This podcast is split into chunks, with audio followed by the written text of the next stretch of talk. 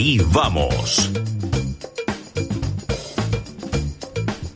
Vamos ahora con la sección deportiva en Ahí Vamos, siempre en la voz de Santiago Ginés. Un día particular el día de hoy porque el protagonista absoluto de la jornada es sin duda el tenis, con muy buenos resultados en Roland Garros para eh, deportistas argentinos. Así que lo escuchamos a Santiago Ginés con toda la información del deporte en Ahí Vamos. ¿Cómo les va? Que tengan buen miércoles. Imposible no seguir hablando de la actualidad del tenis argentino en Roland Garros enorme momento de la Peque Podoroska y del Peque Schwarzman. Dos triunfos importantísimos para meterse en las semifinales del torneo. Nadia Podoroska, la rosarina, derrotó a la número 5 del mundo, a la ucraniana Svitolina. 6-2-6-4, una hora 20 de juego, lo controló siempre Podoroska, siendo protagonista del partido, jugando a su ritmo contra esta tenista ucraniana que tuvo el error de manifestar antes del partido en la previa, se animó a decir que no la conocía a Nadia Podoroska, que no sabía cómo jugaba, que nunca la había observado jugar un partido de tenis y bueno, vaya si la conoció, ¿no? Ayer la victoria fue muy contundente para Nadia que avanza a las semifinales de torneo.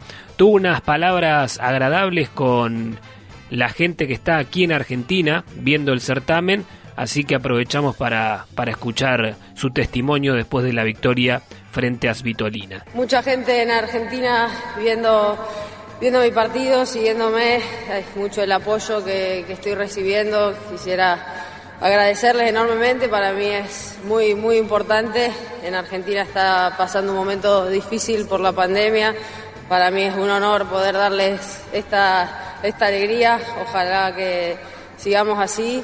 También aprovecho esta ocasión porque nunca se sabe cuándo va a ser la, la última. Hay una persona muy cercana a mí, por una de las cuales estoy aquí parada, quien me apoyó durante los comienzos de mi carrera, que hoy está pasando un muy mal momento, no sé si me está pudiendo ver jugar, pero aprovecho esto para agradecerle porque sin él no, no estaría hoy acá. Nadia Podoroska, la tenista rosarina en semifinales de Roland Garros. El próximo partido será frente a la polaca Wiatek, 53 en el ranking. Si uno seguía por el ranking mundial, sería mucho más accesible, ¿no? En comparación al último partido, ganándole a las 5 del mundo. El ranking mucho no dice, de hecho Podoroska está a 131. Por lo tanto, será sin dudas uno de los partidos más importantes de la carrera de Nadia Podoroska. Y Diego Schwarzman concretó un triunfo formidable, 5 horas 10 minutos de juego para derrotar al número 3 del mundo, al austríaco Dominic Thiem.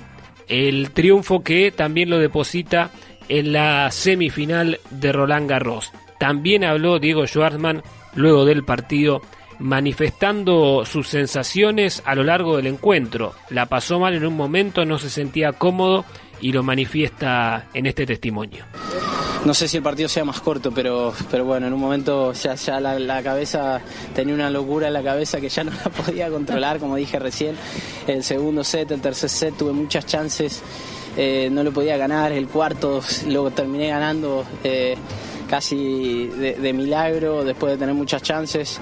Y bueno, el quinto creo que se dio todo perfecto y al final creo que le pude sacar un plus físico. Él, se vio un poquito más cansado que yo y saqué la diferencia por ahí, así que nada, una felicidad inmensa. Eh, bueno, no sé si ahora alguno, me, creo que sí, varios me pueden pasar todavía en el, para terminar dentro de los 10 primeros, pero... Ah pero bueno, eh, siento que cada vez estoy haciendo más méritos para estar ahí.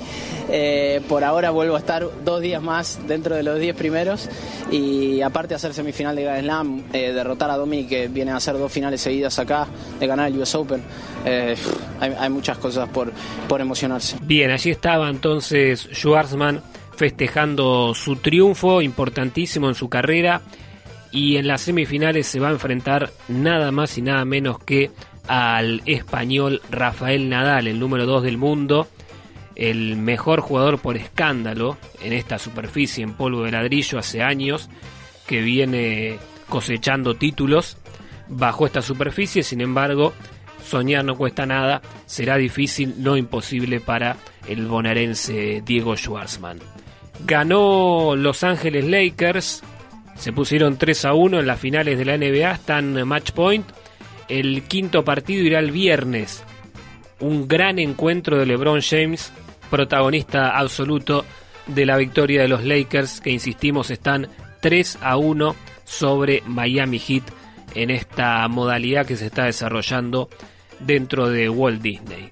Y el que está aliviado al menos es Lionel Scaloni, más allá de algunas bajas por eh, molestias físicas, el caso de Giovanni Lochelso, del arquero Juan Muso, que ya fueron desafectados.